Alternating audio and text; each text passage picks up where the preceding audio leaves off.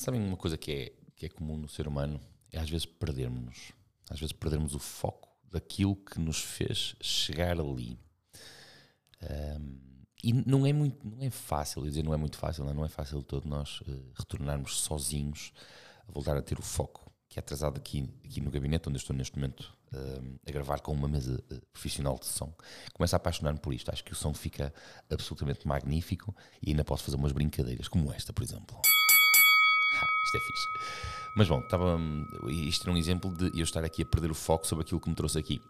Mas bom, eu estava aqui a, ter uma conversa, porque eu consigo ter conversas magníficas aqui no gabinete. Eu costumo dizer que se um dia escrever um livro sobre todas as conversas que foram tidas aqui, Uh, francamente, eu acho que é um best-seller. Uh, eu tenho o melhor emprego do mundo, isso não tenho dúvidas. Trabalho com pessoas diferentes todos os dias, tenho acesso a pessoas extraordinárias, tenho acesso a, a conversas extraordinárias, elucidativas, passa-me de tudo. Já tive a oportunidade de transformar clientes em amigos, tive a oportunidade de transformar clientes em muito, muito bons amigos, em, grande, em grandes amigos, e portanto eu tenho sem sombra o melhor emprego do mundo.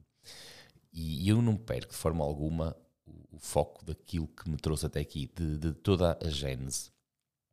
E eu uh, não, não, quero fazer isto uma história triste, nem, nem coisa que se pareça. Aliás, eu tento transformar aquilo que pode à primeira vista parecer mau como rampas de lançamento. Uh, porque tudo é isso, tudo são, tudo são rampas de lançamento. O, o, tudo pode ser bom, tudo pode ser mau, depende da perspectiva como nós vemos as coisas. Eu acho que é muito mais positivo nós transformarmos uh, aquilo que pode ser visto como negativo em rampas de lançamento, porque nós vamos ajudar sempre alguém que naquele momento, no momento em que nos ouve, no momento em que nós conversamos, está a passar uma fase má, uma fase semelhante àquela de onde nós saímos, e a pessoa perceber que afinal não está má, está num ponto de partida, não está num beco sem saída, é, está num, num ponto de onde pode recomeçar tudo uh, absolutamente.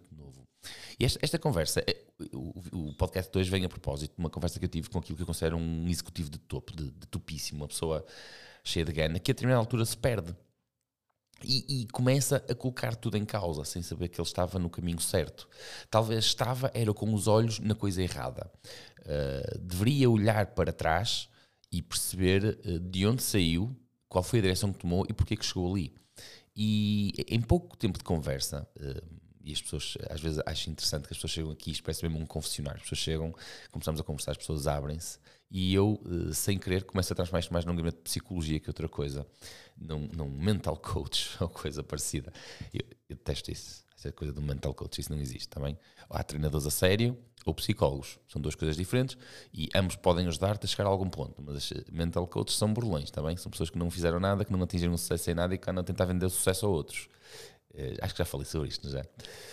E, e esta questão de, de termos conversado, simplesmente coloquei-lhe uma questão muito, muito simples: é lembra-te porque estás aqui, lembra-te qual foi a razão que te fez começar a viagem. E em pouco tempo de conversa, um, ele percebeu e saiu daqui com um brilhinho nos olhos completamente diferente.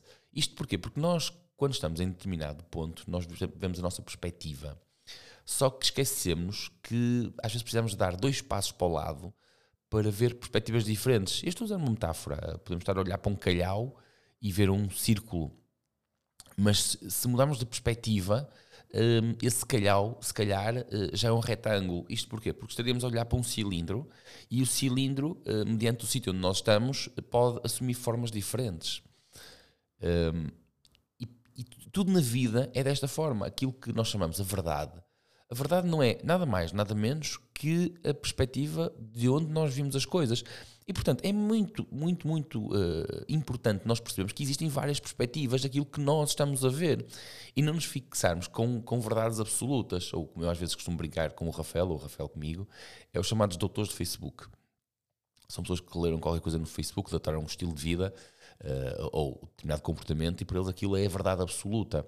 Existe uma, uma, grande falta de plasticidade em tirar as pessoas dessa, desse mundo, porque tirar as pessoas de onde quer que seja é desconfortável.